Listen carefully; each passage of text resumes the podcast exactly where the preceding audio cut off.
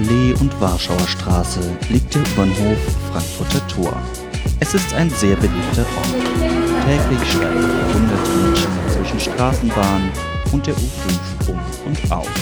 In dichtem Gewühl schieben sich die Menschen die gefließte Treppe aus dem Berliner Untergrund hinauf ins Freie. Richtet man den Blick umher, so erblickt man die großzügige ehemalige Paradestrecke von Ostberlin, die Karl-Marx-Allee.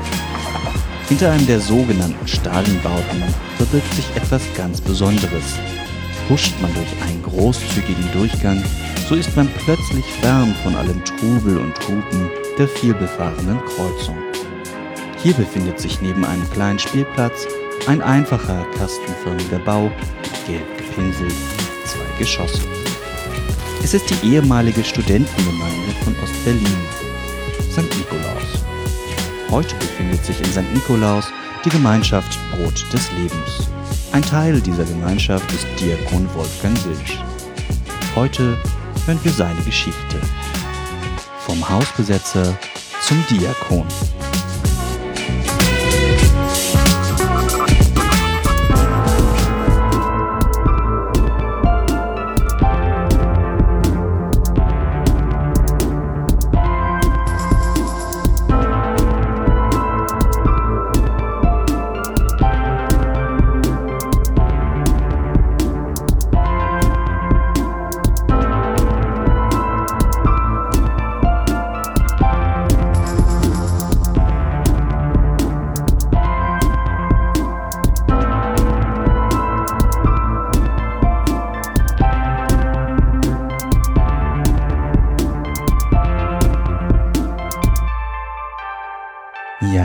Herzlich willkommen zu Gesichter und Geschichten.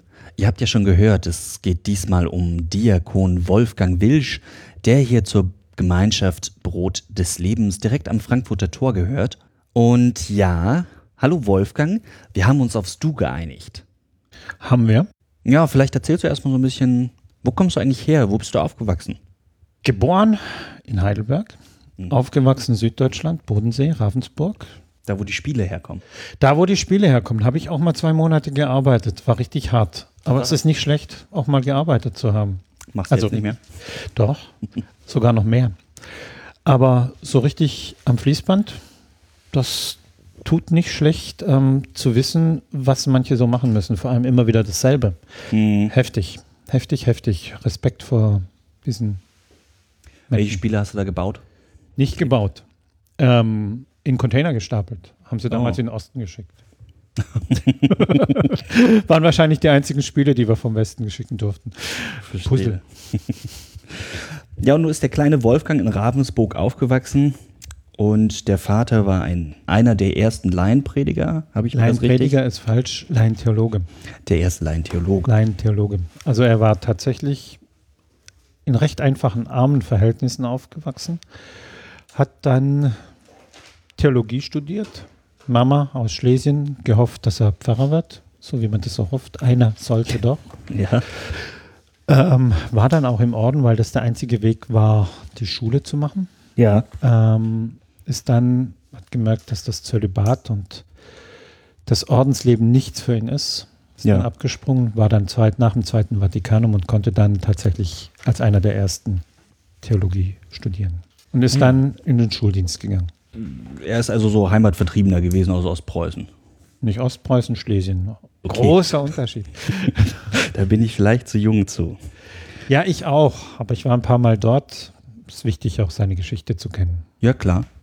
Und da bist du so richtig schön katholisch sozialisiert, so es gibt die Gemeinde und äh, dann gibt es zwar den Ort, aber eigentlich ist die Gemeinde eher so der Ort und Genau. Also ich wusste eigentlich vor dem Rathaus, dass es den Kirchturm gibt.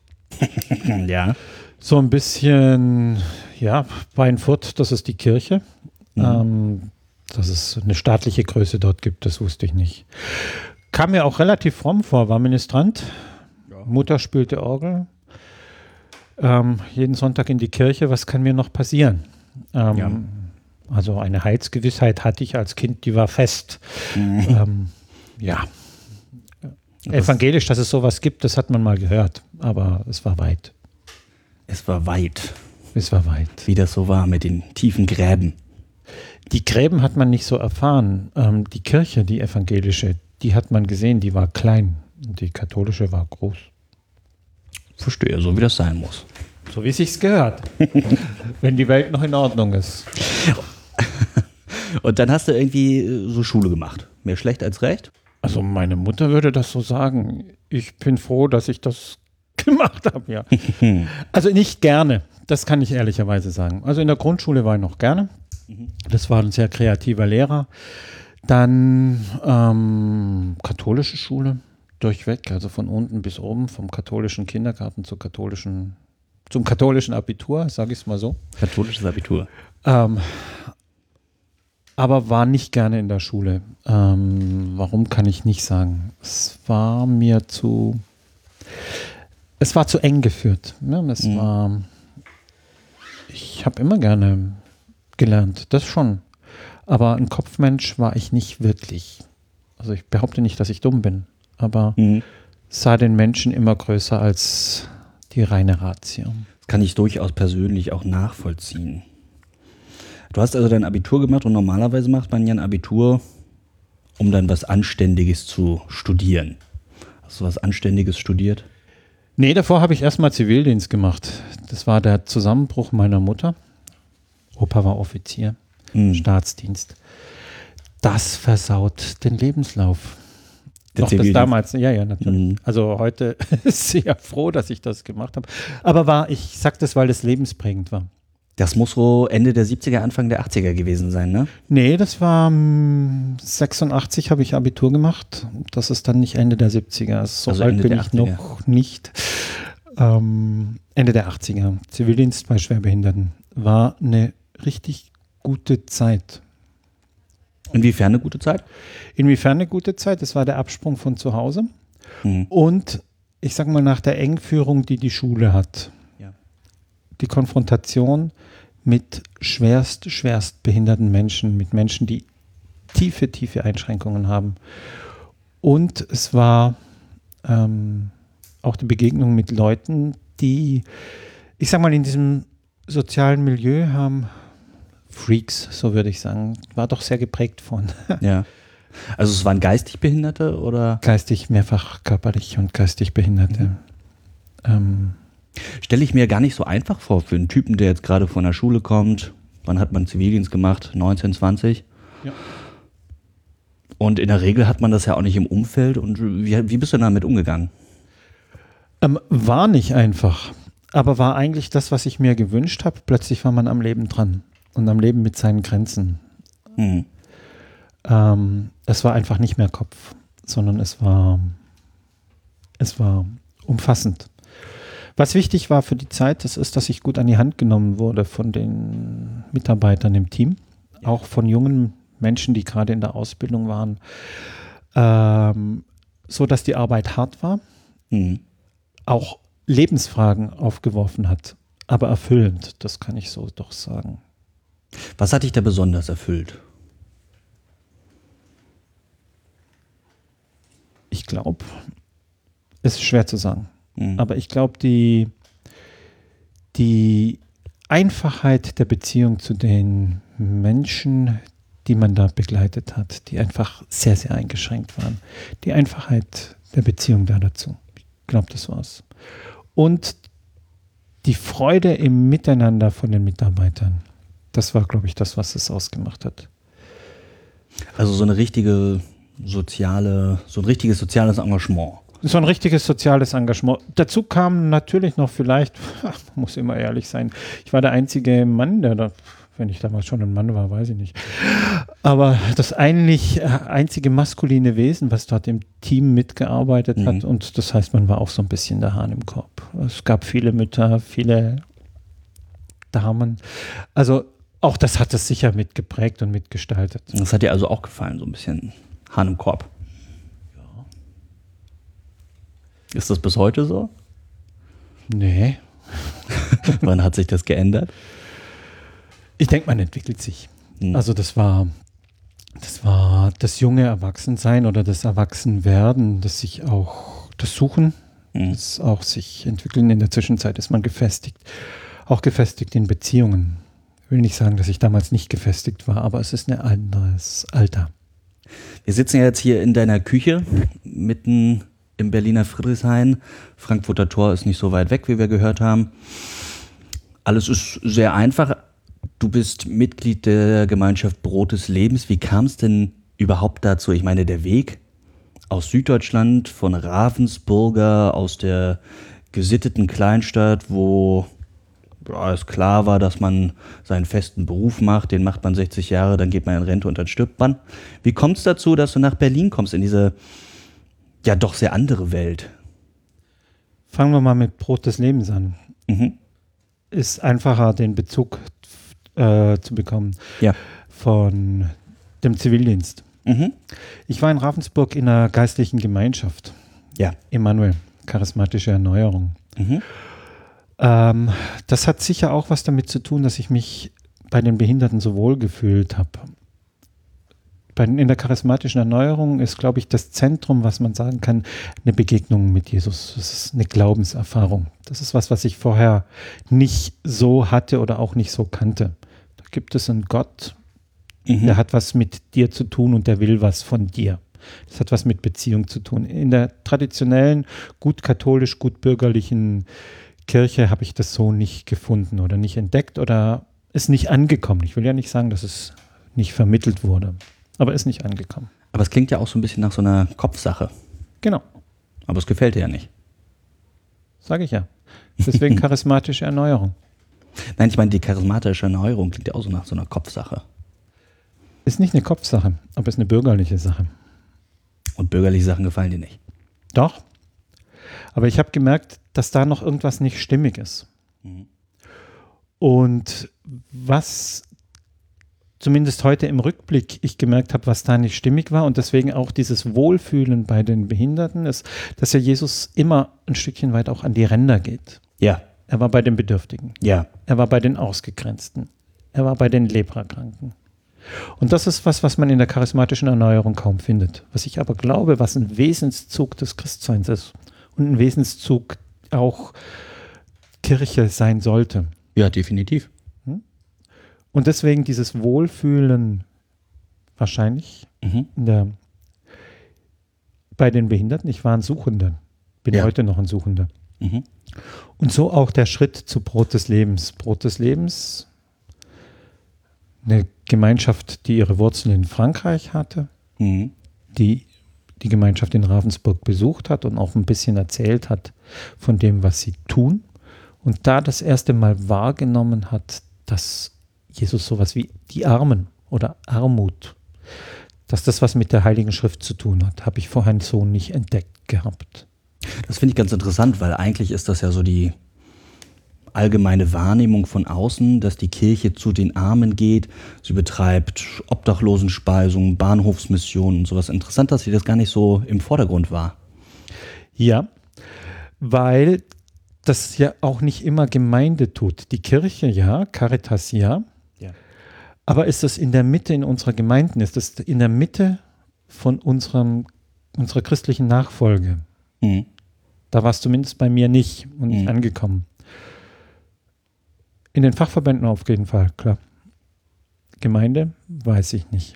Und dann hatte ich, oder hab, dann hat euch die Gemeinschaft Brot des Lebens aus Frankreich in Ravensburg mal besucht und du hast sie kennengelernt und fandst sie duft und hast gesagt, hier komm, ich äh, gehe jetzt mit euch mit oder was? Nee. Ich sagte, das ist alles Mist, was die da erzählen. Das war nicht in meiner, in meiner Welt, auch nicht in meinem theologischen oder christlichen Verständnis. Ich schaue erstaunt auf und höre zu. Genau. Und mit mir hat das nichts zu tun. War dann eine Frau aus diesem Team ja. ähm, am Hegenberg, die, also Behinderteneinrichtung, mhm. die Brot des Lebens besuchen wollte für einen Monat oder zwei. Und ich habe die dahin gefahren. Ja. Nach Frankreich, in die Normandie und war dann erstmal richtig schockiert. Also hatte das dann auch gesehen, nicht nur gehört und war richtig von diesen einfachen Umständen, in denen die da gelebt haben. Also du hast auch die Armut zum ersten Mal gesehen, gespürt, erlebt. Genau, ich lag dort dann in einem Bett, es war kalt. Hm. Ähm, am Morgen, als ich aufwachte, war meine Bettdecke voller Putz, der einfach von der Decke runtergefallen ist. Bin froh, dass mir nichts auf den Kopf gefallen ist und dachte, also so geht es ja wirklich auch nicht. Ja. Hab dann, mich hat man gebeten, mit einer Schwester, die dort gut Deutsch sprach, sprach auch theologisch, dann zu diskutieren. Oder mhm. Und die hat mir nur eine Frage gestellt. Willst du arm sein? Meine Antwort war nee. Ja. Und damit hat sie mich sitzen lassen. So ein theologisches oder Glaubensgespräch ist mir noch nicht passiert. Ähm, aber gut, ich habe das hocken lassen. Es hat aber an mir angefangen zu arbeiten. Mhm. Ähm, mit allen Schwierigkeiten. Und ich habe doch irgendwie gespürt, da ist was dran, was was Richtiges hat oder was mich auch bewegt oder auch berührt. Ja. Und hat mich dann auch nicht mehr losgelassen. So dann auch der Kontakte, die Gespräche, die sich dann langsam entwickelt und aufgebaut haben. Spielt da vielleicht auch so eine Frage mit rein? Also mit Anfang 20 ist man ja sehr suchend. Man weiß nicht, wo es hingeht, so richtig. Ne?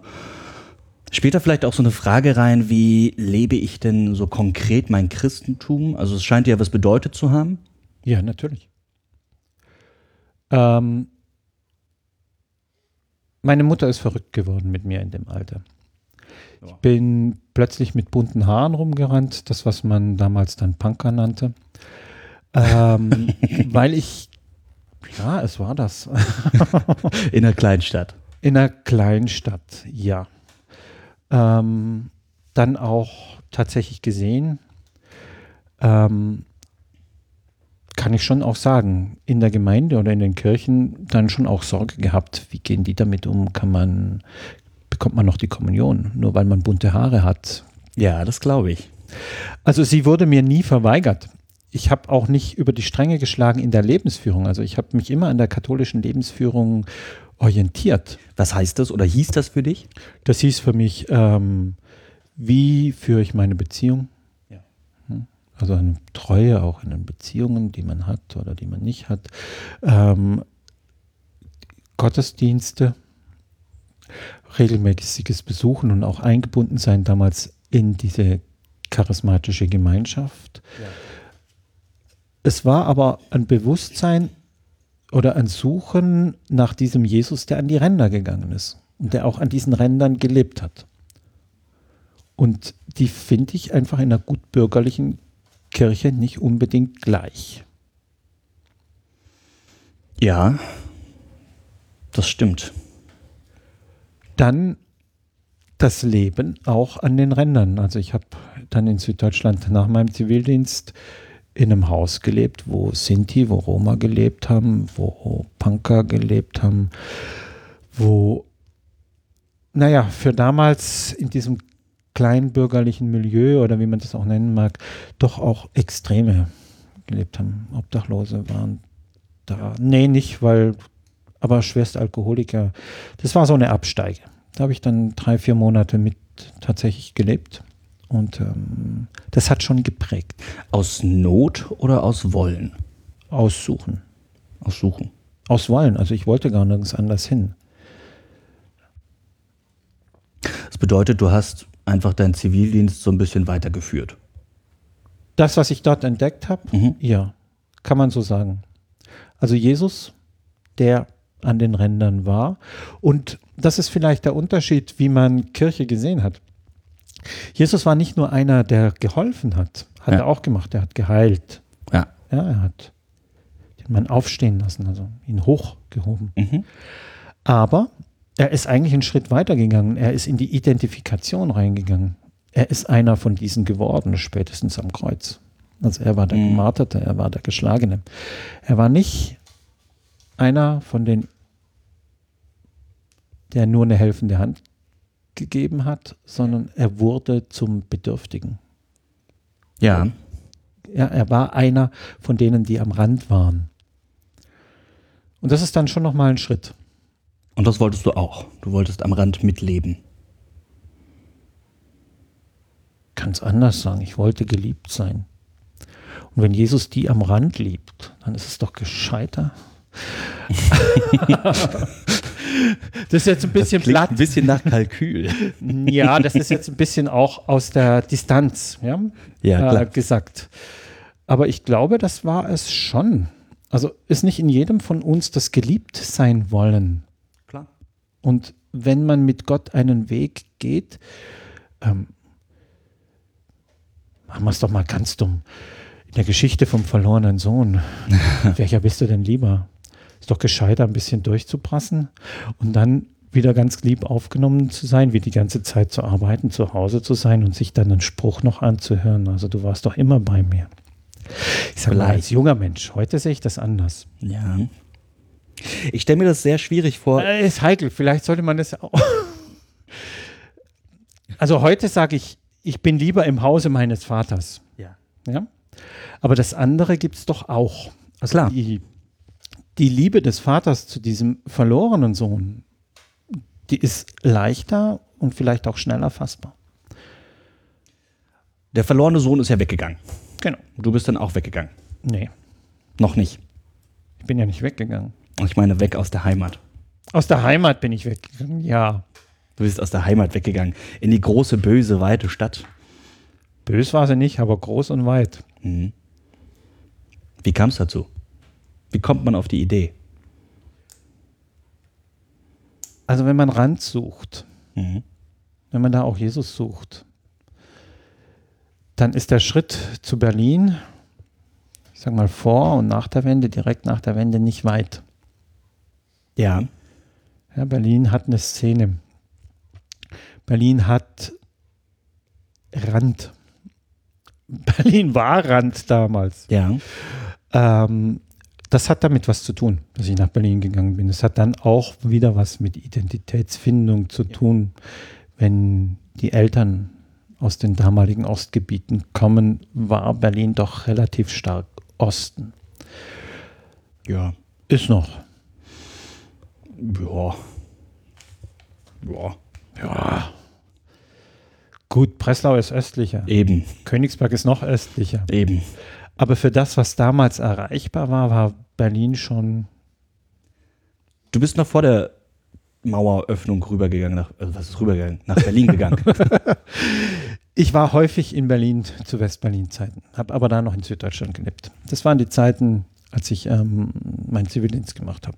also du bist dann auch mit den behinderten Menschen nach Berlin gekommen. Nee, die durfte ich so weit nicht mitnehmen. Mit Ach denen so. war ich mal in Kroatien, das war Katastrophe genug. Aber zu der Zeit war ich viel, viel in Westberlin damals. Nicht als Hauptwohnsitz, aber Bisschen Szene schnuppern. ja. Gleichgesinnte finden. Leute, die auch bunte Haare haben. Ich hatte Freunde hier. Ich hatte hier auch einen Onkel, der hier gelebt hat und ähm, hatte das so dann schon meine Verwurzelung und es war tatsächlich Szene schnuppern. Aber wie gesagt, es ging nicht darum, Szene zu leben oder drüber rauszuschlagen. Das war immer das, was ja meine Mutter befürchtet hat. Jetzt driftet er vollkommen ab. Es war Lebenssuche. Es war Suche. Und die hast du dann gefunden und bist dann mit deiner Frau schon hergekommen? Nee. Ich habe mir dann gesagt, ich möchte zumindest eine Etappe in diesem Berlin leben, weil ich Berlin als auch ein, eine schöne Stadt empfand, auch eine Stadt, äh, die es nicht nur lebenswert macht für jemand, der Szene sucht. Mhm. Ich fand hier auch, das ein gutes Pflaster, Jesus nachzufolgen. Mit Sicherheit. Wenn Jesus einer ist, der an den Rand geht, Aber was meinst du mit Etappe? Also für dich war klar, ich gehe irgendwann wieder zurück nach Süddeutschland oder Nee, ich ließ das offen. Ah. Das war nicht jetzt geplant. Es war, ich wollte eine Zeit lang in Berlin leben. D- Es kam aber, ich wollte in Berlin leben. Wie lange, das war offen. Habe mich hier dann auch recht schnell engagiert in der Teestube, wie man das früher genannt hat. Überkonfessionell, zwei Schwerpunkte, Obdachlose, türkische junge Menschen. Und war dann dort auch ähm, in Verantwortung relativ schnell für diesen Bereich der Obdachlosen. Also Teestube nicht im Sinne eines Restaurants, sondern mehr so im Sinne eines Aufenthaltsortes. Genau. Mhm. Nur dann, das Aufenthaltsortes, wo es umsonst Tee gab, wo man sich zusammensetzen konnte, klönen. ein sozialer Punkt. Ein sozialer Treffpunkt. Genau. Wo war der damals? Kreuzberg. Also da, Nähe abging. von, ja, ich sag mal nee. Ähm, 61 in 36 ging es ab. Okay. Also ja, da Richtung war schon Das fast ist das Schöneberg. Cottbuser Tor und so war ein, was, 31, 61 ist 36 oder so. Post, ein Wrangelstraße, Cottbuser Tor war 36, Genau. 61, das ist dann schon das bessere Kreuzberg gewesen. Das waren die alten Postleitzahlendungen, ne? Ja. Genau. Muss man vielleicht auch nochmal heute Muss man heute Ist ja schon eine Weile her. Stimmt. Aber ist auch noch so gerade an mir noch angekommen. Ja. Aber wie kam es denn dazu, dass du so endgültig gesagt hast, ich siedel jetzt über, hol meine Frau vielleicht her, baue hier ein Nest und weiß ich nicht, vielleicht auch, ja, baue mir ein Leben auf? Hattest du überhaupt Lust daran, irgendwie so ein klassisches Leben hier aufzubauen? Ich habe ein klassisches Leben. Also ich habe mein Leben, es ist individuell, aber ich hoffe, dass jeder so sein individuelles oder persönliches Leben hat.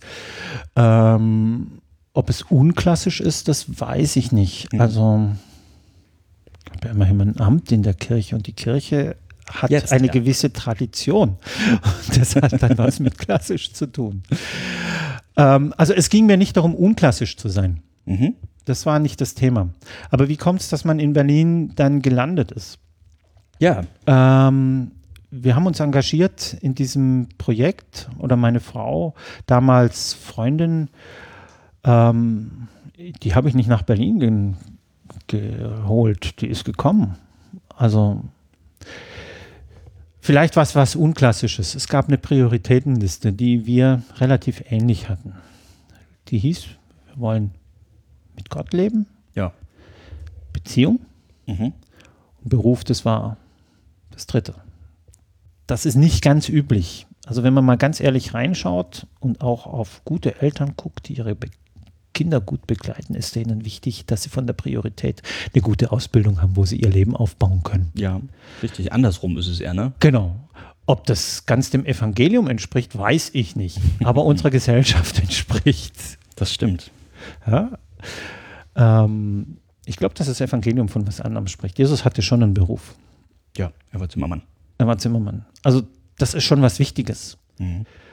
Aber wir wissen mehr über die Beziehung zu seiner Mutter, über die Beziehung zu Leuten von ihm. Wir wissen mehr über seine Beziehung von Gott, wie was hat er denn so ganzes alles da gebaut. Das wissen wir nicht. Wir wissen gar nichts, oder? Was er gebaut hat. Nee, aber wir wissen, dass er was gemacht hat. Also wir gehen mal davon aus, dass er nicht nur rumgesessen ist, sondern dass er tatsächlich gearbeitet hat. So würde ich ihn jetzt auch nicht einschätzen. Genau. Aber wir wissen oder wir können schon ableiten, dass es da eine andere Priorität gibt im Ja. Evangelium. Und die Priorität fand deine Freundin damals, heute Frau Hat die auch. Katrin heißt sie. Karin heißt sie. Karin heißt sie. Karin heißt sie, ja. Ähm, die hatte sie auch und Ja. hat dann gesagt, ich komme jetzt.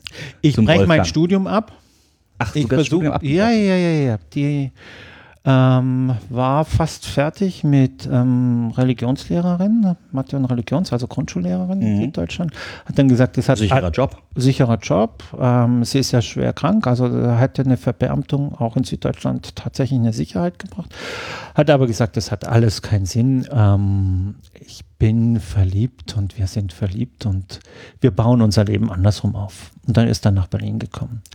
War natürlich Katastrophe. Warum war es eine Katastrophe? Warum war eine Katastrophe? Ähm, für Eltern ist es dann schon schwer. Man Ja. muss ganz ehrlicherweise sagen, ich mache jetzt einen Sprung. Mhm. Viel später hat man mir eine Stelle angeboten in der Kirchengemeinde. Die Schwierigkeit des Kirchenvorstands war, dass dieser Typ, also die wurde finanziert über den Bezirk, Mhm. wir hätten gar nichts zahlen müssen, aber dieser Typ hat ja keine Ausbildung, ist verheiratet und hat ein Kind. Das geht gar nicht. Ja. Also, ja, es Wir leben in einem Land, wo formale Bildungsabschlüsse einfach wichtig sind und das Ding. Ich sage nicht, dass sie unwichtig sind, also sie sind wichtig. Ich habe ja auch einen formalen Bildungsabschluss jetzt. Nur was ist die Priorität? Darüber sprechen wir gerade. Mhm. Also Karin kam dann Karin Berlin. kam dann. nach Kreuzberg wahrscheinlich und hat dann in der Teestube mitgearbeitet, vermutlich. Wir haben am Anfang in ganz vielen Wohnungen gelebt. Irgendwann sind wir in Neukölln gelandet, hat sich dann mit auch in der Teestube engagiert. Ähm, wir sind dann irgendwann in Lichtenberg gelandet, auch nur eine kurze Zeit, dann in Weißensee in einem besetzten Haus. Mit der Hoffnung, die Arbeit dort in diesem besetzten Haus für die Obdachlosen weiterführen zu können. Ja. Ist es gelungen? Nee. Warum nicht? Lag es an euch? Lag es am Haus? Nie lag es an uns. Nie. Ähm, ich denke, wir waren, äh, es war viel, es waren viele Geschichten. Also es war die Zeit, wo relativ viel besetzt wurde. Es war Mhm. die Zeit, wo im Osten viel leer stand, Also Anfang der 90er? Anfang der 90er. Ähm, und wo wir von Freunden darauf hingewiesen wurden, dass hier eine Gruppe ein Haus besetzt ähm, und dass die eigentlich engagierte Leute suchen, ähm, wo wir uns dann vorgestellt haben und wo wir dachten, naja, was die machen, hat ja schon auch was mit dem zu tun, was wir so suchen. Ja. Also so besetzen ist jetzt nicht so ganz luxusmäßig. Es hat Ja. was mit Gemeinschaft zu tun. Es war eine Kommune. Es Mhm. war jetzt aus heutiger Sicht ein bisschen ein Durcheinander und drunter und drüber, dass wir so für uns nicht ganz angenommen haben in der Lebensführung. Mhm. Ähm, und es war, es wurde der Begriff antikapitalistisch, das war nicht meine Sprachweise, aber es war doch auch hinterfragend dem System, in dem wir leben. Mhm. Also konnten wir uns da schon andocken. Haben einfach auch mitgemacht. Wenn ich an Häuser in Ostberlin denke, Anfang der 90er, dann denke ich daran, dass sie seit dem Krieg nicht mehr saniert wurden, dass da nichts gemacht wurde und alles kaputt ist. War das so? Ja. Wie hat Also- sich da gelebt in so einem besetzten Haus? Wie war denn überhaupt die Bausubstanz? Wie muss ich mir denn vorstellen, so eine Bausubstanz? Also jetzt über, du darfst nicht besetztes Haus und besetztes Haus vergleichen. Okay. Ja, wir haben als Besetzer schon relativ schnell versucht, eine Legalisierung hinzubringen. Mhm. Wir haben mit dem Bezirk oder mit der Wohnungsbaugesellschaft damals gesprochen, einfach um Verträge zu bekommen. Die Idee hinten dran war, ähm, die Bruchbuden, die da sind, werden Ja. durch Eigenleistung ein bisschen Kapital renoviert, saniert, Mhm. instand gesetzt und es gibt dann langfristige, günstige Mietverträge.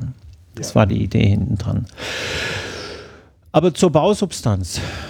Strom hatten wir, weil wir wussten, wie wir die Hauptleitung anzapfen. Okay. Gas hatten wir, weil es irgendwie da war. Manche Ja. Öfen funktionierten, Gott sei Dank nicht bei uns, manche sind explodiert. Also okay krass. ähm, War in meinem Zimmer war mal eine Gasaußenwandheizung und dementsprechend auch Durchbrüche nach außen, die nicht geschlossen waren. Also Ich glaube, du musst kurz erklären, was ist eine Gasaußenwandheizung? Gasaußenwandheizung kannte ich dann auch nur in meiner kurzen Übergangszeit von der DDR her. Das sind so Gasbrenner, die ein, naja, ein Loch in der Wand mit der, ja, der Ab, Abgas ging einfach direkt nach außen und die haben da ein bisschen geheizt. Also die haben es eigentlich relativ schnell warm gemacht, aber mit Isolation und ähm, Effektivität war da nicht viel. Okay. War wenigstens dachdicht? Glaube ja. Weiß ich nicht. Also wir haben im ersten Stock gelebt. Bis dahin kam kein Wasser. Oben war es schon, glaube ich, nicht gut. Hm. Okay, aber das war das war das Ambiente, in dem wir gelebt haben und wo wir Ich versucht, versuche es ja nur so vorzustellen, ja, so ja, wo wir versucht haben, unser Christsein zu leben. Also denen war auch bekannt, die versuchen jetzt hier einen auf frommen Max zu machen. Ja. wenn man das so sagen kann. Ähm, und das gab auch Schwierigkeiten. Welche? Welche?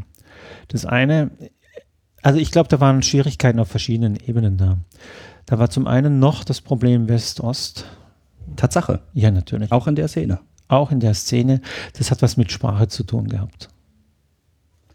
Sprache im Sinne von Dialekt oder von Worten? Worten. Also Worte waren anders besetzt. Es wurde auch eine Sprache verwendet, die ich zum einen von Süddeutschland, aber ich glaube auch einfach ähm, so nicht kannte. Kollektiv, das war jetzt nicht mein tägliches Wort. Mhm. Ähm, In der DDR aber ganz gebräuchlich. Ne? in der DDR ganz gebräuchlich und auch nicht unbedingt negativ besetzt. Also und ähm, so gab es einige Worte, die bei mir eine Negativbesetzung hatten, aber ganz gebräuchlich und positiv waren. Ich kriege die jetzt auch nicht mehr alle hin. Ja, Es gab auf jeden Fall Verständigungsschwierigkeiten. Das war ganz deutlich. Wir sprachen beide Deutsch oder die Gruppen sprachen Deutsch, aber ähm, dann war sicher auch das Thema, dass wir versucht haben, Christsein zu leben. Das war sicher, es stieß auf Skepsis. Ähm, aber ich will jetzt nicht nur sagen, dass wir als Christen gelebt haben, sondern wir hatten nochmal einen gemeinsamen Identifikationspunkt, den die anderen nicht so hatten. Das war Karin, und du. Karin und ich. Und es hat noch ein Dritter mit uns mitgelebt. Ah ja. Also ihr hattet quasi eine WG in Ja. der WG. Wir hatten eine WG im besetzten Haus. In der Kommune hatten wir eine WG. Und es war eine Gemeinschaft in der Gemeinschaft. Das war dann schon auch Ja. schwierig. Also da war dann die Frage, was wollen wir als besetztes Haus? Welche Gemeinschaftsform war da? Ähm, passt das? Dass da jetzt nochmal eine Gruppe drin ist, die, die Ganz anders lebt. eigene Identifikationspunkt hat. Und vielleicht als dritten Punkt, wir kamen aus Süddeutschland. Ja. Wir wissen ja, wie manchmal über die Schwaben in Prenzlauer Berg natürlich immer nett gefrotzelt wird. Ja. Aber das war damals auch schon so. Ja. Ähm, während andere ums Überleben gekämpft haben, hatten wir, auch wenn wir es nicht genutzt hatten, aber wir hatten unsere guten Familien in Süddeutschland. Also wenn es dick gekommen wäre, hätten wir schon gewusst, wo wir es warm haben. Ja. Das hatten nicht alle so. Und das macht dann schon auch nochmal was mit, mit einer Gruppe oder das macht was aus. Also das Bild, da kommen die Wessis, ja. die es ja eigentlich gut haben. Und Papa aus Süddeutschland könnte ja, wenn er wollte. Ja, ich überlege gerade, wie ich das nennen soll. Ist es, ist es, eine, ist es diese Neiddiskussion oder Missgunst? Wie würdest du das nennen? Was ja, vielleicht hat es damit was zu tun. Es ist vielleicht Neid, aber es hat auch was damit zu tun. Ähm, wir können es ja schon auch sagen. Also es gibt ja zumindest zur Nachwendezeit waren in Berlin viele Schwaben, Ist das so? Die sich ausprobiert haben. Okay. Ja, dann sind sie wieder zurück oder haben heute ihre gute Wohnung und sind sehr gut und etabliert. Ja. Das ist nicht nur Neid. Ähm, da kann man ja einer, der wirklich auch hier irgendwo im Leben steckt, der hier ums Leben und ums Überleben kämpft, ähm, wird da auch ein Stückchen weit weggedrängt oder weggedrückt. Also das ist nicht nur Neid. Das, das hat was auch mit, da ist mehr dahinter. Da kommt ja dann auch wieder ein bisschen diese, diese christliche Überzeugung rein, ne, bei euch. Ja, Eben nicht zu verdrängen, sondern genau. mit den Menschen zu sein. mit den Menschen zu sein. Aber das ist da nicht gelungen.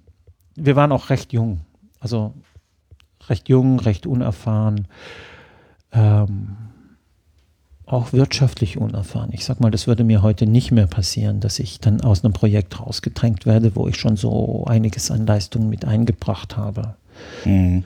Aber es war dann sehr angespannt und wir sind dann auch gegangen. Kam ein Kind dazu, also meine Frau wurde in diesem besetzten Haus schwanger und es war dann schon schwierig, der Gedanke ohne Heizung und Kind. Mhm. Hm. Das verstehe ich. Und dann seid ihr in ein normales Haus gezogen, oder was? Nee, nicht weit. Ähm, Rölkestraße, Also ihr seid nicht bürgerlich geworden. nicht gleich. da haben wir dann unser Kind gekriegt. Unser erstes Kind, die Annika. Ähm, war für uns nach wie vor Herausforderung. Man muss immer wissen, wir kommen aus Süddeutschland. Mhm. Ich muss ja erstmal lernen, einen Kohlenofen zu bedienen. Ach, das gab es in Süddeutschland nicht. Sowas gibt es in Süddeutschland nicht. Zumindest nicht da, wo ich groß geworden bin. Dann habt ihr von der Gasaußenheizung den Kohlenofen gekriegt und das war dann ein Fortschritt. Nee, der Kohlenofen ist besser als die Gasaußenwandheizung. Mhm. Also zumindest anhaltender in der Wärme. Bisschen Okay. mehr Arbeit. Ein bisschen- ja, Kohlen schleppen stelle ich mir sehr anstrengend vor. Ja, aber es gibt Schlimmeres. Okay. Und dann kam das erste Kind. Ja, Und dann habt ihr als kleine Familie zusammen gewohnt. dann haben wir als kleine Familie nicht sehr lange zusammen gewohnt, weil der Gedanke Gemeinschaft, der hat uns begleitet. Mhm. Es gab ein anderes Paar, Familie als Gemeinschaft reicht nicht. doch, aber auch Familie ist eingebunden in ein Lebensgefüge. Mhm. Gucken wir mal auf die alten Naturvölker oder so. Da gibt es natürlich die Kleinfamilie, aber die ist immer irgendwo auch in einem Clan. Ich glaube, das ist schon ein schönes Bild, was, was Gemeinschaft sein kann. Ja. Familie ist eingebunden auch nochmal in ihrem Lebensvollzug in was Größeres. Das ist ja auch das, was wir als Gemeinde oder dieses Bild, was wir als Kirche haben. Also Familie lebt nicht für sich selber. In diesem Sinne, Familie reicht nicht. Ja. Aber es ist die erste Gemeinschaftsform, die man lebt. Und dann kam noch jemand dazu. Also eine zweite Familie. Eine zweite Familie, ein Paar. Und wir haben dann in der Berliner Allee wieder in einer Gemeinschaftsform gelebt. Also sie Das- auch nicht so richtig aus Weißensee rausgekommen. Zwei Jahre nicht, ja. Okay. Naja, also wir haben da gelebt. Äh, was soll ich denn sagen? Ähm, Wie, wie, wie, wie muss man sich das vorstellen? So wie so ein klassisches WG-Leben. Man hat einen gemeinsamen Raum und ansonsten hat man vielleicht gar nicht so viel miteinander zu tun oder hat man schon drauf geachtet? nee, nee, wir wir, machen haben jetzt alles zusammen, gemeinsam. wir hatten eine gemeinsame Kasse irgendwo, nicht ganz, also jeder hatte schon noch ein bisschen was für sich. Es gab, wir haben gemeinsam gegessen, also es gab, wir hatten keine eigene Küche. Wir hatten also gemeinsam gegessen. Wir hatten zwar uns, jeder unsere Schlafzimmer, wir hatten noch zusätzlich ein Kinderzimmer, aber der Aufenthaltsraum, der war gemeinsam. Und ähm, wir hatten jetzt nicht gemeinsam gearbeitet oder nicht eine gemeinsame Aufgabe, aber es gab gemeinsame Gebetszeiten, es gab gemeinsame Mahlzeiten, man hat gemeinsam Sachen unternommen. Ähm, habe nicht mehr ganz die Struktur, wie wir es gelebt haben im Kopf, aber es gibt immer so diese Kernpunkte. Es gibt gemeinsame Gebetszeiten, gemeinsame Mahlzeiten und man tut was zusammen. Ja. Durchaus christlich. Ja. Wie war das vereinbar mit der Teeküche, die ihr da gemacht habt?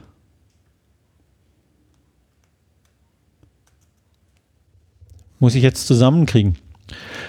Ähm, genau, als wir aus diesem besetzten Haus raus sind, ist uns ja auch die Idee der Teeküche um die Ohren geflogen. Mhm. Die Obdachlosen sind dann zu uns nach Hause gekommen. War so. Mhm. War schwierig, Ja, stelle ich mir schwierig vor. war es auch. Aber wenn du was mit Rand zu tun hast, kann es nicht nur vor der Haustür aufhören. Oder zumindest haben wir das damals so gesehen. Die kamen, nicht immer, aber zwei, dreimal die Woche, hatten Mhm. wir die bei uns zu Hause. Okay. Was habt ihr dann da gemacht? Gegessen, gebetet. also, ja. Und ihnen natürlich auch geholfen in Fragen, wo. Ich glaube, das Wichtige, was für die Männer, meistens waren es Männer, da war Beziehung. Also sie wollten einfach einen Ort, wo sie fest andocken konnten. Mhm. Das war, glaube ich, das Wichtige. Wie hat es die andere Familie gesehen? Fanden die es gut? Die haben uns ja auf die Spur von diesem besetzten Haus gebracht. Ach, das waren die auch noch. Das waren die auch. Also da war eine gemeinsame Basis da, sonst geht sowas nicht. Sie waren evangelisch. Also meine Frau und ich, wir waren ja damals schon auf dem Weg vom Brot des Lebens. Wir waren schon in der Gemeinschaft. Also haben nicht in der Gemeinschaft gelebt. Ähm, die wussten das auch. Ähm, sie waren evangelisch, sind evangelisch. Wir sind heute noch in gutem Kontakt mit ihnen. Mhm. Ähm, aber diese Ideale des gemeinsamen Lebens, des einfachen Lebens, das, was für die Bedürftigen tuns, des gemeinsamen Gebetes, das war alles geteilt. Also das war da kein, kein, kein Problem. Wie wird man denn Mitglied in dieser Gemeinschaft Brot des Lebens? Gehe ich da hin und sage, hier bitte ich erst meinen Mitgliedsantrag und fertig, jetzt zahle ich meinen Mitgliedsbeitrag und ich bin Vereinsmitglied? Nee. Es gibt unterschiedliche Formen, wie man Mitglied wird. Es gibt Formen, wo man sagt, okay, ich fühle mich eigentlich von diesen Idealen angezogen und ich fühle mich eigentlich irgendwie dazugehörig. Mhm. Ich engagiere mich, lege das irgendwie fest, kommuniziere das. Das ist eine Form, die ist relativ lose. Ja. Es gibt dann das, was wir Kompagnonage nennen. Das klingt im Deutschen schwächer, wie es im Franz vom Französischen her ist. Kommt eigentlich von Compane, comp also das Brot teilen. Da ist das Wort com und pane drin. Ah ja. Mhm. Ja, man teilt das Brot ja, Ja. und geht den Weg miteinander. Das ist eine Form, die nicht unbedingt in der, der Gemeinschaft mitlebt, aber die sich verbindlich in dieser Gemeinschaft engagiert, die die Berufung der Gemeinschaft teilt. Das ist die eucharistische Anbetung, die Liebe zur Eucharistie und das ist Mhm. auch das einfache Leben und das Leben mit den Armen. Hat da eine kleine Regel.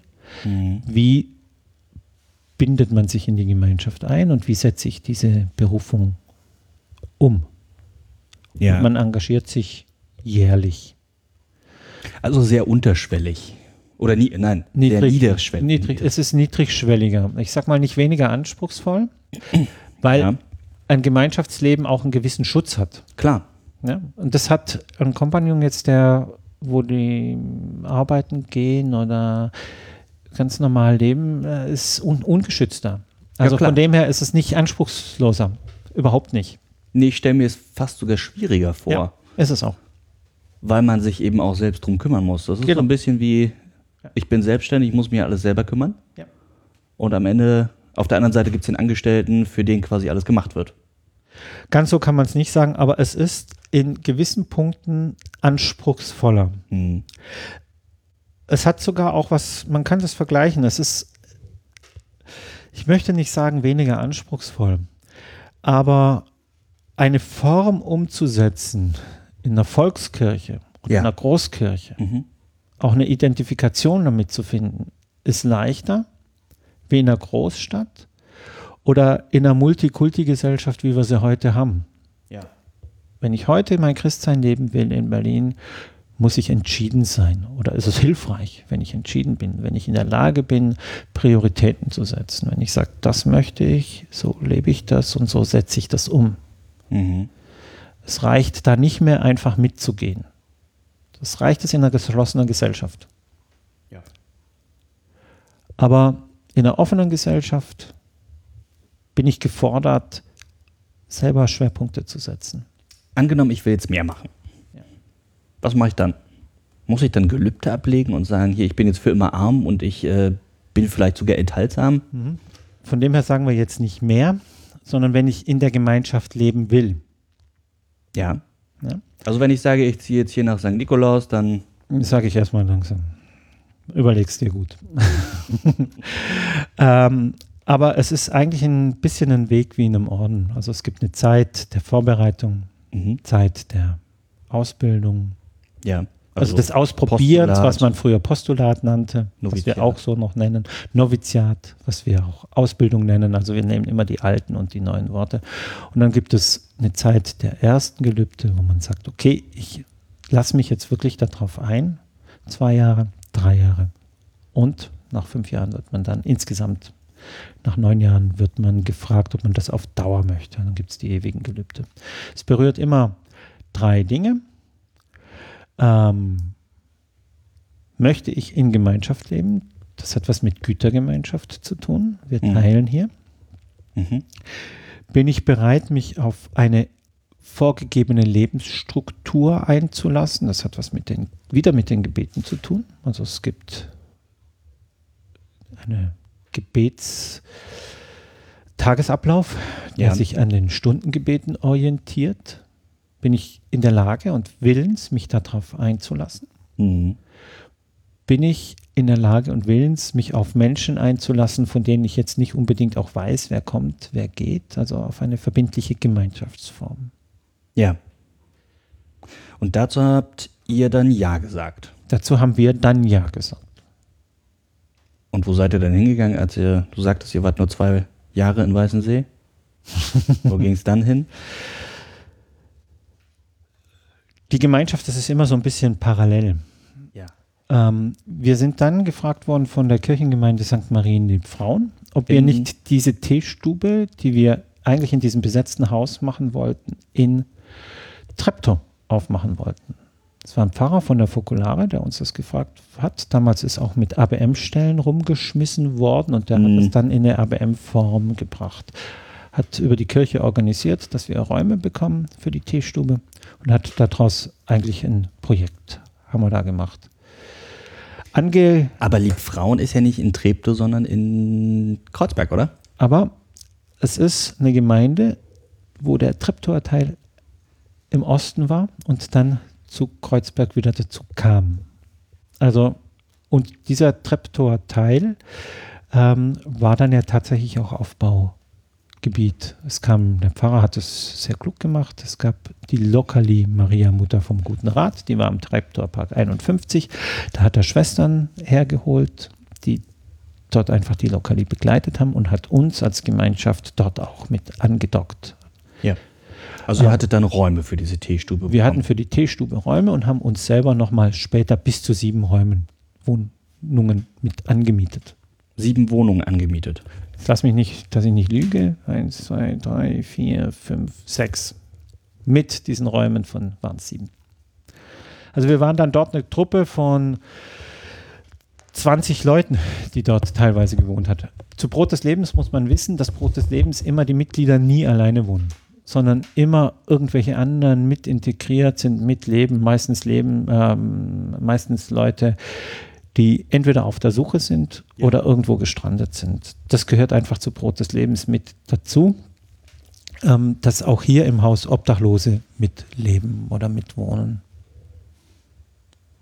Und so ist dieses Projekt gewachsen. Warum seid ihr denn da weggegangen? Also warum seid ihr jetzt hier und nicht mehr in Treptow?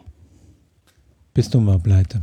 Die konnten die Wohnung nicht mehr bezahlen. Und somit ist das ganze Konzept zusammengebrochen. Ähm, und damalige Generalvikar, besser gesagt Frau Schwenk vom Ordinariat, kam auf uns zu, dass hier das Objekt frei wird. Die wussten, dass wir suchen, dass wir Mhm. von Treptow weggehen würden. Ich sag mal sieben Wohnungen. Das war schon nicht ganz einfach, das zu finanzieren. Ja, das ist, das ist ein ganzer Häuserstrang, ne? Nicht ein ganzer Häuserstrang, aber es war ein ganzes, ganzes Haus. Ja, also ein, ein Strang in einem Haus. Ja, ja, genau. Also nicht eine Zeile, sondern. Ja, ja, genau. Also wir waren die Mehrheit der Wohnungen von diesem Haus, also die armen anderen, die dort auch noch mitgelebt haben. Ja. Ähm, konnten wir so nicht mehr bezahlen. Frau Schwenk wusste das und ist dankbarerweise auf uns zugekommen und hat gesagt, hier, ehemalige Studentengemeinde, geht weg, muss weg.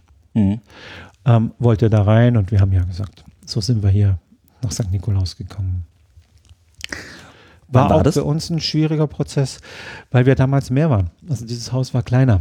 Ah, ja, natürlich. Konnten nicht alle mitziehen, war dann aber auch so umgesetzt, dass eine Familie, mit der wir dann, eine andere Familie, mit der wir dann noch gewohnt haben, die Nähe gezogen ist und dass, dass wir einfach die Gemeinschaftsform und das Aufnehmen der Bedürftigen hier dann umgesetzt haben. Plötzlich hattet ihr dann also ein ganzes Haus, was ihr im Prinzip nach Belieben gestalten konntet, oder? Mit so einem kleinen Hof auch. Ist doch eigentlich ganz nett. Ist nett. Hat was. Ähm, ja. Und Vorteil, es war schon mal eine Kirche. Das heißt also, es gibt eine Kapelle. Ja, das war aber dort auch. Also es war eine Kapelle dort ähm, am Treptower Park. Wir hatten dort auch dann dankbarerweise durch den Pfarrer und später auch zugestimmt durch den Bischof schon eine eigene Kapelle, wo wir Mhm. die eucharistische Anbetung haben konnten. Hier war das natürlich dann auch die Suche an uns oder dass man auf uns gekommen ist, weil hier eine Kirche war und man wusste, dass wir tatsächlich was mit Kapelle, mit Kirche wollten oder suchten. Ähm, ja, hier war dann die Nikolauskapelle, die wir so beleben oder wo wir dankbar sind, dass die da ist. Wie viel Zeit verbringt ihr da unten? Ha. Anbetung haben wir durchschnittlich sieben, acht Stunden am Tag. Zusätzlich kommt meistens ein Morgens- und noch ein Abendgebet. Das Mhm. ist die Zeit, die wir dort unten verbringen. Aber wir wechseln uns mit der Anbetung ab. Also ich sag mal, jeder von uns verbringt zwei Stunden in der Kapelle schon am Tag. Zusätzlich zu der Messe, die wir dann noch besuchen in der Gemeinde oder so. Mhm. Wie habt ihr das vorher gemacht, bevor ihr keine Kapelle hattet? Also ihr, ihr hattet ja zumindest mal in Weißensee keine Kapelle. Nee. Da hatten wir einen Roller. und da sind Okay. wir zu den Rosa Schwestern gefahren und hatten dort dann, also meine Frau und ich, ja, Also die in Westend. die in Westend, da sind wir da mehrmals die Woche hingefahren für die Anbetung. Haben aber auch mit der Gemeinde gesprochen, damals Pfarrer Roske in Weißensee, der uns einmal die Woche die Anbetung in der Gemeinde ermöglichte und das dann tatsächlich auch für die ganze Gemeinde ähm, umsetzte. Also es gab dann in der Gemeinde, freitags war das, glaube ich, damals, eine Stunde Anbetung. Ist die Anbetung öffentlich oder eher so klosterartig, wo die Anbetung ja durchaus manchmal hinter verschlossenen Türen stattfindet? Öffentlich. Also jeder darf jederzeit kommen. Jeder darf jederzeit kommen, wenn er sich benimmt. Gut, Grundvoraussetzung. Grundvoraussetzung. Also er darf auch betrunken in die Anbetung kommen, aber er sollte die anderen nicht stören. Das ist Mhm. immer die Grenze, wo die eigene Freiheit endet da, wo die Freiheit der anderen beschnitten wird. Relativ pragmatisch finde ich das. Also dieser Satz, er darf auch betrunken in die Anbetung kommen, würde ich wahrscheinlich bei vielen Pfarrern nicht erwarten, dass der das erlaubt. Also wirklich da, wo die Grenze der anderen beschnitten wird. Warum soll ein Kranker, der alkoholkrank ist, nicht zu Jesus kommen, wenn Jesus sagt, ich bin für die Kranken da? Wäre natürlich auch froh, wenn er einen Weg geht und es wird auch immer gesucht. Gibt es da einen Weg der Heilung, einen Weg der Therapie? Aber zuerst mal darf jeder kommen, natürlich. Hm, Muss auch nicht katholisch sein. davon gehe ich aus. Ihr habt hier unten so eine Notübernachtung für Obdachlose. Also ihr seid euch da auch treu geblieben, bleibt am Rand und bleibt auch bei den Obdachlosen. Früher mit der Teeküche, heute Ja. eben mit der Übernachtung. Mit der Notübernachtung im Rahmen von der Kältehilfe, die wir allerdings ausweiten. Die Männer sind zum Teil auch dann im Sommer da. Ähm, wie sieht denn hier so ein, so, ein, so ein typisches Leben in St. Nikolaus aus? Die Sonne geht morgens auf, abends unter. Ähm, Guter Rahmen. Es ist schwer. Also ich habe natürlich eine Innenperspektive, die wird von außen wahrscheinlich anders wahrgenommen. Deswegen ist das für mich alles relativ normal, Mhm. Wie immer. wie immer. Ähm, aber so ein Tag fängt an mit für die nicht verheirateten Gemeinschaftsmitglieder, die hier leben, mit einem Morgengebet, Warum die Verheirateten nicht? Weil wir das in der Familie beten. Ja, also wir rennen jetzt nicht in die Kapelle, sondern da sagt man, das ist nochmal wichtig, dass auch die Familie einen Punkt für sich hat. Wir beten die Laudes oder ein Morgengebet in der Familie oder als Ehepaar. Mhm. Ähm, aber es fängt mit einem Morgengebet im Normalfall an. Dann sind hier im Winter mehr, im Sommer weniger noch die Obdachlosen. Mhm. Ähm, die werden hier begleitet bis um halb neun, wo sie dann aus dem Haus raus müssen. Aber die Na ja gut, dann haben sie noch genügend Zeit. da haben sie noch genügend Frühstück, Zeit, frühstücken, genau. Vorher haben die Schwestern schon ein bisschen hergerichtet, dass alles da ist, ein bisschen warm gemacht und geguckt. Also für die geht es noch ein bisschen früher los. Aber in dieser Zeit ist dann das Morgengebet Mhm. und werden die Männer auch ein Stückchen weit begleitet und dann in den Tag rein entlassen. Es kommen dann ganz normale Hausauf Hausarbeiten.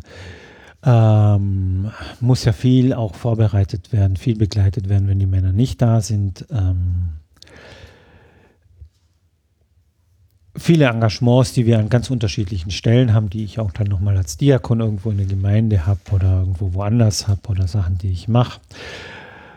Ähm, gemeinsames Mittagessen. Nachmittags geht die Anbetung los ab 13 Uhr, 14 Uhr, wo jeder uns, wo wir dann die Zeit einfach auch nehmen für das Gebet. Ab 6 Uhr kommen wieder die Männer, die Mhm. empfangen werden, die begleitet werden. Das Abendgebet. Wir schauen, dass wir täglich auch noch während des Tages irgendwo es schaffen, in eine Messe zu gehen. Mhm. Wo ist das üblicherweise? Üblicherweise ist es in der Gemeinde hier, sei das Antonius, sei das Pius, sei das Mauritius, gelegentlich Hedwigskathedrale, St. Marien, halt im Kiez. Mhm. Also da, wo die Zeit gerade passt. Okay. Wie ist es mit dem, mit dem Bistum? Merkt ihr, dass es das Bistum gibt oder seid ihr so ganz autark? Unterstützt euch das Bistum? sagen wir mal, wir sprechen erstmal von der Gemeinde. Gemeinde ist immer näher. Okay. Also in St. Marien war das ganz klar und war auch eine sehr enge Verflechtung mit der Gemeinde. Wir waren ein Gemeindeprojekt. So hat es angefangen. Also Brot des Lebens hat sich entwickelt als ein Projekt aus der Gemeinde. Mhm. Die, was bei uns ja sehr deutlich wird, das ist neben dem Gebet, ähm, das ist ja dieses Engagement für die Armen, für die Bedürftigen, das ist was sehr Klassisches oder was sehr zum Profil von St. Marien Liebfrauen gehört. So Mhm. hat sich das da sehr stark reingenetzt und reingebunden. Hier in Friedrichshain ist das anders. Die Gemeinden haben auch eine andere Geschichte. Ja. Das heißt, der Schwerpunkt hier der Gemeinden ist, ich, sie formulieren das auch so, es ist die Gemeinschaft, aber zuerst der Gottesdienstbesuch. Also es ist schwerer, ähm, auch aus der Geschichte, ähm, weil Sozialfürsorge war ja keine, keine Kirchenangelegenheit, sondern das war Staatsangelegenheit Im Osten. im Osten. Ja. Ja? Also die Gemeinde hatte hierfür auch keinen wirklichen Sensus. Wahrscheinlich auch nicht die Strukturen dafür. Auch ne? nicht die Strukturen dafür. Ähm, also hat sich hier die Begegnung mit der Gemeinde eher auf die Gottesdienste mit ähm, reduziert oder fokussiert. Ja. Sage ich es mal so. Mhm. Ähm, in St. Pius haben wir, war auch nicht immer ganz leicht, ähm, Räume in einem Pfarrhaus zur Verfügung gestellt gekriegt, wo wir auch das Projekt der Notübernachtung machen. Ja. Aber es war nie als ein Projekt der Gemeinde wahrgenommen worden oder als Projekt der Kirche vielleicht noch. Ja, aber Brot des Lebens war vielleicht doch eher ein Fremdkörper. Was, was ist sowas? Mhm. In St. Marien gab es Orden. Da gab es andere geistliche Gemeinschaften. Die Kirche war eigentlich oder die Gemeinde war auch eine Gemeinschaft von Gemeinschaften. Ja. Hier, hier, ist es, hier ist es schwerer. Das entwickelt sich jetzt in dem Prozess, wo Glaube Raum gewinnt, Mhm. wo ja Orte kirchlichen Lebens tatsächlich in den Fokus mit reingenommen werden. Und so fühlen wir uns dann auch vom Bistum unterstützt und vom Bistum getragen, wo sowas wie Brot des Lebens einen klaren Platz auch in der Kirche benannt bekommen haben. Sie waren vorher schon immer da. Ja. Ja, geistliche Gemeinschaften, die gab es. Aber sie hatten nicht einen theologischen Platz, sondern sie waren halt da. ja. Und das ändert sich jetzt. Das ändert sich. Also wir nehmen auch, zumindest nehme ich das so wahr, dass wir von der Gemeinde anders wahrgenommen werden. Ähm, Gemeindemitglieder kommen. Es gibt Gemeindemitglieder, die auch zur Anbetung kommen, die zu den Gottesdienst, zur Heiligen Messe vor allem kommen. Ja. Ähm, der Pfarrer unterstützt Brot des Lebens auch klar immer wieder mit Spenden. Jetzt zum Beispiel ähm, Erntedank. Erntedank. Danke. also wo die Spenden dann an Bahnhofsmissionen und ganz bewusst hier auch dann in die Notübernachtung kommen, weil man sagt, das sind Projekte, die haben was mit uns als Kirche zu tun, als Kirche vor Ort. Ähm, da merken wir schon eine andere Wahrnehmung und auch eine Unterstützung vom Pfarrer. Also ich Mhm. meine schon, dass er sagt, ja, er steht hinter dem, was wir hier tun. Natürlich wirken wir jetzt als Pfarrer und Diakon da auch zusammen. Ja, da, da sprichst du schon was ganz Interessantes an. Du bist ja jetzt auch irgendwie Diakon geworden. Nicht irgendwie, ich bin Diakon geworden, ja. Du bist Diakon geworden. Ich meinte, der Prozess war irgendwie. Ja. Wie bist du denn da so hingeschlittert? Heieiei, das kann man wieder flapsig sagen. Der Kardinal hat gesagt, dir würde ich ja auch mal gerne die Hände auflegen. Und ich habe mich gefragt, was will er nun wieder? Ja, klingt komisch, ne? Stacinski, ja, was war er? Was willst du denn machen? ähm, wenn man Brot des Lebens oder wenn man mein Engagement anguckt, dann sieht man da drin schon zwei Säulen. Das eine ist, dass mir die Begegnung mit Jesus und auch davon erzählen wichtig war. Mhm. Das Gebet wichtig war und die Sorge für die Bedürftigen, die Sorge für deren Bedürftigen. Ich könnte mir nie vorstellen, was für die Armen zu tun außerhalb von der Kirche. Ich war nicht daran interessiert, irgendwie Sozialarbeiter zu werden. Das können andere gut, sondern es war immer, es hat was mit Spiritualität, es hatte was mit Jesus-Nachfolge zu tun. Und wenn man über das Diakonat nachdenkt, dann hat es ganz viel damit zu tun. Das Diakonat ist der, der den Bedürftigen dient. Bedeutet Diakon nicht auch sowas wie Helfer Genau. aus dem Altgriechischen? Diener, Diakonos, ist der Diener. Und so verstehst du dich auch. Und so verstehe ich mich. Hm. Also der, der den Bedürftigen dient, der auch die Not der Bedürftigen in der Kirche vor dem Bischof, auch in der Gemeinde sichtbar macht, auch darstellt, Mhm. der dem Priester auch mithilft, dient, so kann man das schon sagen. Also er hat in dem Gottesdienstvollzug eine deutlich dienende Wirkung. Er ist Ja. nicht in der leitenden Funktion. Mhm. Ähm, aber schon auch Verantwortung übernimmt für die Belange der Bedürftigen in und außerhalb der Gemeinde. Ähm, das war das Suchen, das war das Fragen.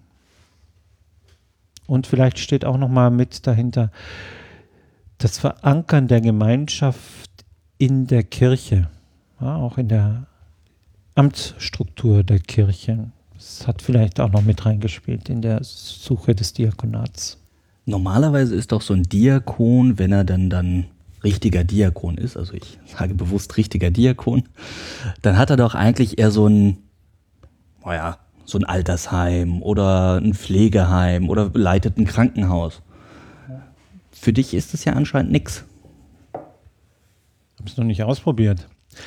Aber habe jetzt nicht. Also, erstens, ich leite eine Notübernachtung. Puh, das ist auch was Normales. Äh, Ja, gut. Sollte nicht normal sein. Nee, es gibt zwei Formen, wie das Diakonat umgesetzt wird in unserer Kirche hier in Deutschland. Mhm. Ja, es gibt die Diakone. Wir nennen sie die Diakone im Hauptberuf. Die Mhm. haben eine Anstellung vom Ordinariat.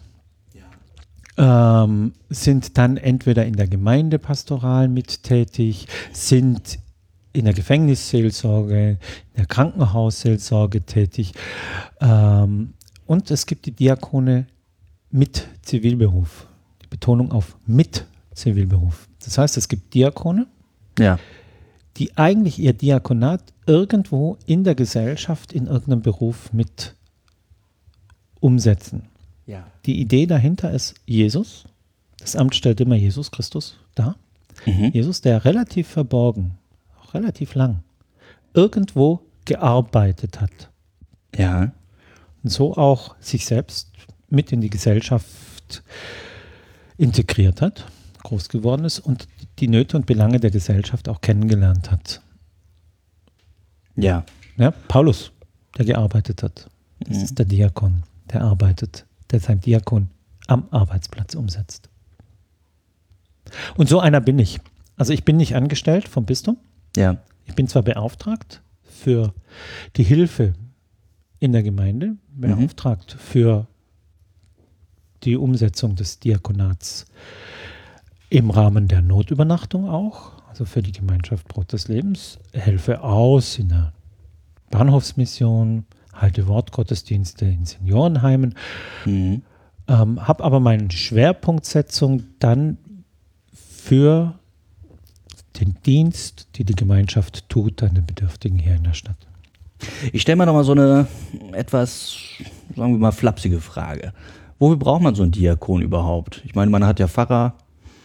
Würde doch auch ausreichen, wenn du das so als, in Anführungsstrichen, Ordensmann machst. Wozu braucht man einen Diakon? Gute Frage. Mhm. Ich antworte frech. Also, die Diakone scheinen mir wichtiger zu sein wie die Pfarrer, weil es gibt sie in der Kirchengeschichte vor den Pfarrern. Ja. Also, am Anfang gab es die Bischöfe und dann die Diakone. Ja. Ja? Und die Diakone hatten von Anfang an die Aufgabe der Sorge für die Bedürftigen. Mhm. Hatten von Anfang an auch die Sorge, dass das Evangelium an die Hecken und Zäune kommt. Das war von Anfang an deren Aufgabe. Stephanus wurde totgeschlagen, weil er das Evangelium verkündet hat. Er ist der Diakon. Mhm. Die Wahl der Diakone, weil sie gestritten haben. Ich sage mal so, wenn wir das Diakonat, ich spreche jetzt nicht von Diakonen, Mhm. aber in der Ernsthaftigkeit umsetzen würden, schauen wir nicht nur auf uns als Kirche, sondern schauen wir, wie es Papst Franziskus sagt, an die Hecken und Zäune. Sind wir, sind wir in der Lage, dort die gute Nachricht in der Sprache zu verkünden und zu benennen, die die Leute auch verstehen. Das heißt, wir müssen auch dort sein. Du hast gerade gesagt, wenn wir es umsetzen würden, du hast den Konjunktiv benutzt. Ja, ich glaube, wir setzen es nicht gut um. Ich glaube, dass die Kirche viel zu wenig über ihren eigenen Schatten und über ihren eigenen Rand springt. Und ich finde es auch sehr schade, dass Diakone ja sehr stark auch nochmal im Innenbereich der Kirche eingesetzt werden. Wir müssen rausgehen. Und von dem her, wozu braucht man Diakone? Die Kirche braucht insgesamt Leute, Ja. die rausgeht.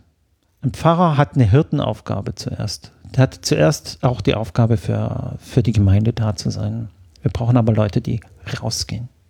Das siehst du Mhm. ganz oft im Evangelium. Diener, die geschickt wurden, Mhm. Ja, die Leute einzuladen. Das sind die Diakone. Wenn wir das gut machen würden, hätten wir vielleicht keine leeren Kirchen. Vielleicht. Vielleicht. Oder vielleicht würde sich Kirche anders darstellen.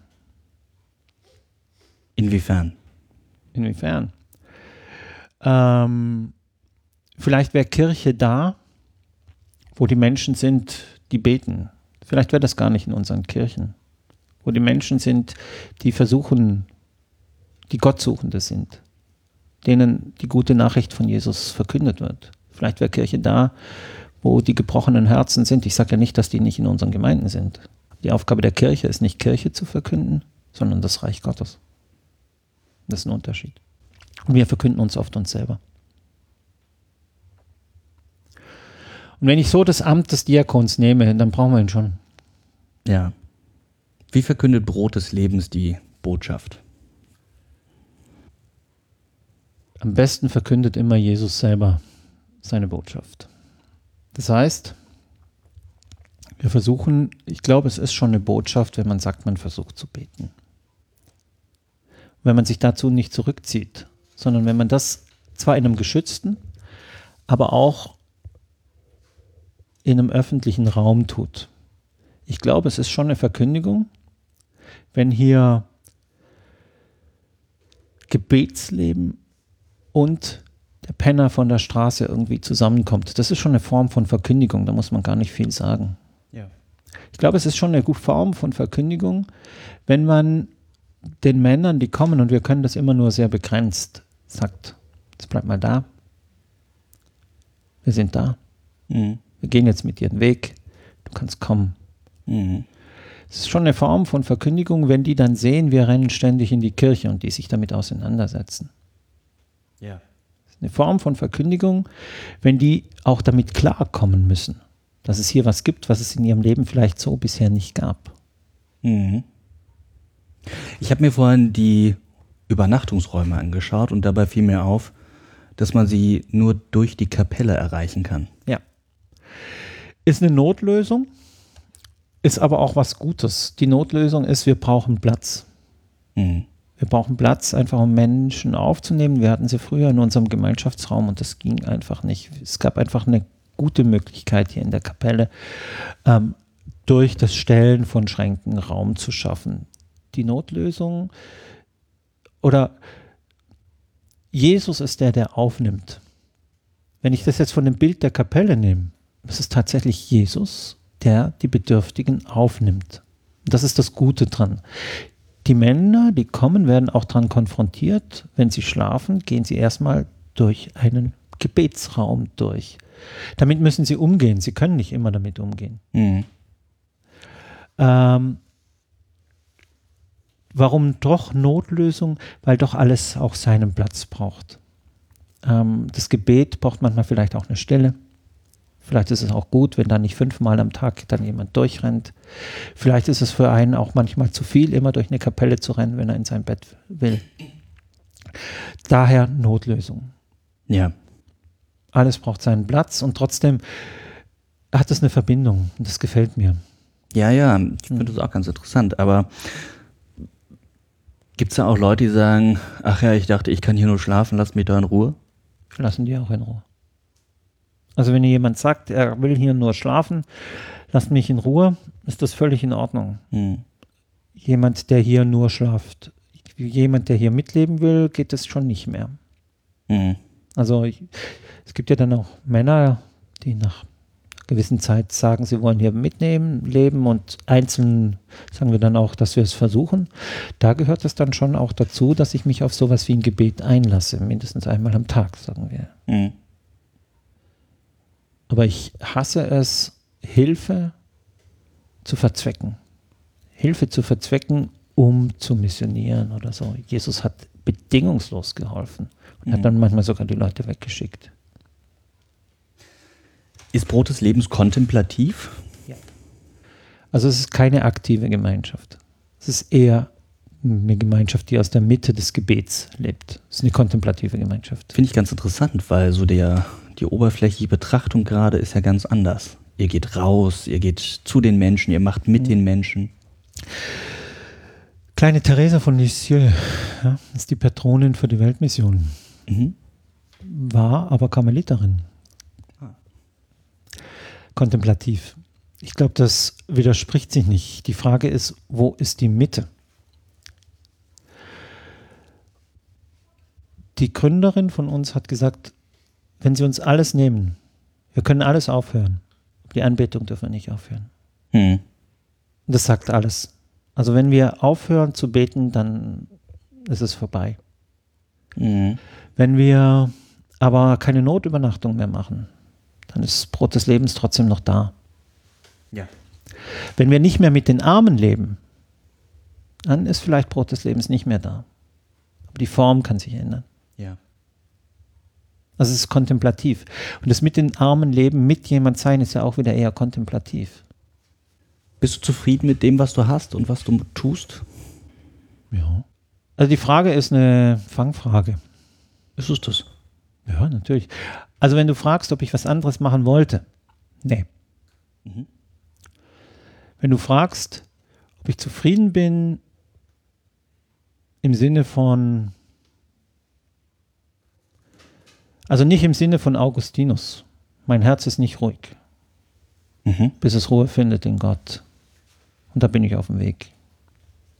Es brodelt, macht und tut. Ich bin nach wie vor der Suchende. Es ist kein anderer da wie der 20-Jährige oder 16-Jährige. Der sucht. Mhm. In diesem Sinne bin ich nicht zufrieden. Wer ist dieser Jesus? Was ist mein Leben? Wer bin ich? Was, was, ist, was, was heißt das? Gott. Warum, warum gibt es so viele, die da draußen verrecken? Warum nehmen so wenige die frohe Botschaft an? Mhm. Das, das macht mich nicht zufrieden. Mhm. Immer das Gefühl, doch zu wenig getan zu haben. Das macht mich nicht zufrieden. Der Tag hat nur 24 Stunden und man ist eine Pflaume. Das macht mich nicht zufrieden. Mhm. Aber ich würde es jetzt nicht anders machen. Ich muss halt damit umgehen, dass ich eine Pflaume bin. Also wir sind alle, ich kann es natürlich auch fromm sagen, wir sind alle Sünder. Ich bin die Pfeife. Also Humor kommt ja auch nicht zu kurz in dem Haus. Vielleicht doch. Also Schönheit und Humor rettet doch irgendwo die Welt, oder? Ich weiß jetzt nicht, ob Jesus lustig war, das weiß ich nicht. Aber es gibt viele, viele Heilige, die lustig waren. Würdest du was anders machen, wenn du noch mal könntest? Kleinigkeiten, ja. Aber ich bereue weder, dass ich versuche, ähm, mit und in der Kirche tatsächlich zu leben, weder Brot des Lebens. Ich bereue das nicht. Ja. Ich würde vielleicht manches ja anders ansetzen oder irgendwo schon Stellschrauben anders Hm. enden oder Prioritäten anders setzen, ja. Wäre eine andere Stadt eine Option gewesen? War mal. Wir wurden mal eingeladen, nach Innsbruck zu gehen. Und ähm, wir hatten hier schon Innsbruck. Ich habe mich nie an Berlin so festgemacht, dass ich gesagt habe, ich kann nirgends oder will absolut nirgends anders leben. Es hat sich dann gefügt. Mhm. Heute, heute ist es klar, ja. Heute bin ich Diakon im Bistum und es wird nicht weiter wie ähm, Mecklenburg-Vorpommern, Brandenburg oder Berlin. Mhm. Aber ja, ich bin ja oft auch im Ausland oder Brot des Lebens ist ja größer als das Bistum. Also von dem her, Hast du Wünsche, die du vielleicht gar nicht so jeden Tag äußerst oder lass mich anders fragen. Frag anders, weil ich sag dir nicht die Wünsche, die ich nicht jeden Tag äußere. Das ist ja schon sehr öffentlich, was wir hier machen. Was wünschst du dir für die Zukunft? Ich sag's öffentlich. Eigentlich wollen wir dieses Haus hier aufbauen oder ausbauen. Mhm. Wenn das gelingt, also das war ja hier mal, hier war mal ein großer Orden drin, die Grauen Schwestern waren drin. Mhm. Das Ding hier war vierstöckig, das ging vor bis zur Frankfurter Allee. Das wollen wir nicht. Aber wir haben schon die Idee, aus diesem kleinen, man kann es ja fast jetzt Oase nennen, doch Kirche sichtbarer und größer zu machen. Die Idee, auch das Objekt hier aufzustocken, die Idee, auch nochmal in einer anderen Form junge Leute mit anzusprechen, ähm, die Kapelle hoch zu tun, also mhm. St. Nikolauskirche unterm Dach, so, das ist der Begriff, in dem das uns gerade stimmt. Sicher ein Jahr, äh, ein längeres Projekt. Hm? Ja. Aber das ist so eine Idee, die ich habe, die ich noch vielleicht auf meine alten Tage gern umgesetzt kriegen würde. Und ein ganz persönlicher Wunsch, die meisten sagen ja irgendwie, weiß nicht, ein alter Benz aus den 70ern, das wär's. Hast du sowas? Sowas ganz Weltliches? Ja, mein Sohn hat jetzt ein Motorrad gekauft. Das ist schon eine Sauerei, dass ich das nicht habe. uh, aber, oder ein Tesla, das wäre auch mal was. Also, da haben wir einen gemeinsamen Wunsch. Tesla wäre schon. Nein, Sache. also ich sag mal, Motorrad oder so, das ist eine gute Sache. Was, ich, was mich immer reizt, das ist auch neue Technologie oder so. Also es muss jetzt nicht ein Te Tesla sein, aber Ökologie, ähm, moderne Technik, schnell, kraftvoll, das hat schon was. Ja. Also der Punker in dir ist nicht tot? Nein. Er ist, er ist hier noch da. Also der Zipfel ist da. Ähm, aber ich muss mich ja auch oder darf mich ja auch in der Kirche bewegen, wo man vielleicht nicht immer gleich stoßen sollte. Ja, also bunte Haare sind heute keine Option mehr. Das müssten mal den Bischof fragen. Meine Frau hätte Sorge. ich fände es eigentlich ganz cool. Ich auch. Aber man ist ja auch nicht mehr 20. Ich muss schwarze Schuhe anziehen. Wie soll ich denn dann bunte Haare tragen am Altar?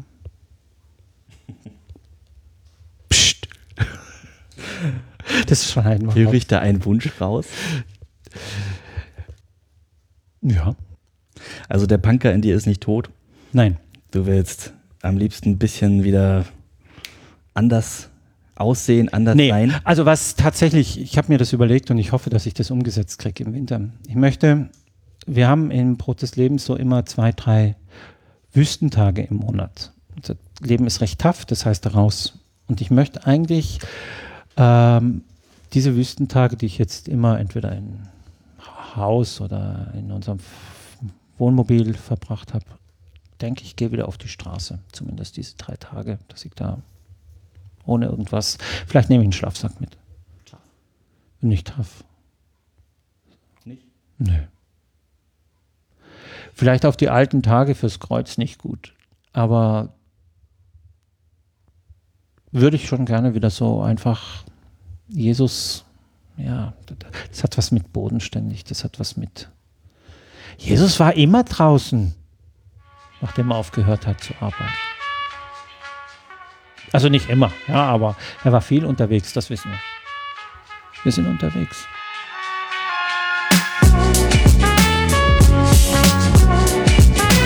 Das war die fünfte Ausgabe von Gesichter und Geschichten. Ich hoffe, euch hat diese Episode von den Rändern der Gesellschaft gefallen. Wenn ja, dann hinterlasst doch bei iTunes eine Handvoll Sternchen. Oder schreibt vielleicht sogar eine Rezension. Dort könnt ihr auch noch mehr Gesichter und Geschichten entdecken, unter anderem die von Roland Steinke. Roland Steinke war Direktor der Caritas in Ostberlin. Dort hat er auch so einiges erlebt. Menschenbild war ja im Sozialismus so, dass man, dass die Arbeit und die Produktivität nun an der Spitze standen. Leider waren die sozialen Bereiche ziemlich am Schluss. Also es ging noch, wenn es um die Erhaltung der Produktion ging, also im Krankenhaus, wenn man jetzt jüngere Menschen waren, aber alte Menschen, behinderte Menschen, geistig behinderte Menschen, die hatten also einen sehr geringen Stellenwert in der Gesellschaft und damit auch in der Wirtschaft. Unser Menschenbild ist ja nun anderes, dass es nicht nach der Produktivität geht, sondern der Wert des Menschen als Geschöpf Gottes. Und da hat der Behinderte nun genauso Ansprüche wie der, der vielleicht eine Arbeitskanone ist.